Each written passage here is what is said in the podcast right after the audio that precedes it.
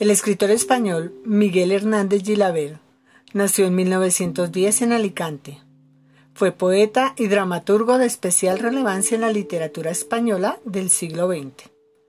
Aunque tradicionalmente se la ha encuadrado en la generación del 36, mantuvo una mayor proximidad con la generación del 27. Este corto y profundo poema suyo, Para la libertad. Para la libertad sangro, lucho, pervivo. Para la libertad mis ojos y mis manos, como un árbol carnal, generoso y cautivo, doy a los cirujanos. Para la libertad siento más corazones que arenas en mi pecho dan espuma mis venas. Y entro en los hospitales y entro en los algodones como en las azucenas porque donde unas cuencas vacías amanezcan, ella pondrá dos piedras de futura mirada, y hará que nuevos brazos y nuevas piernas crezcan en la carne talada.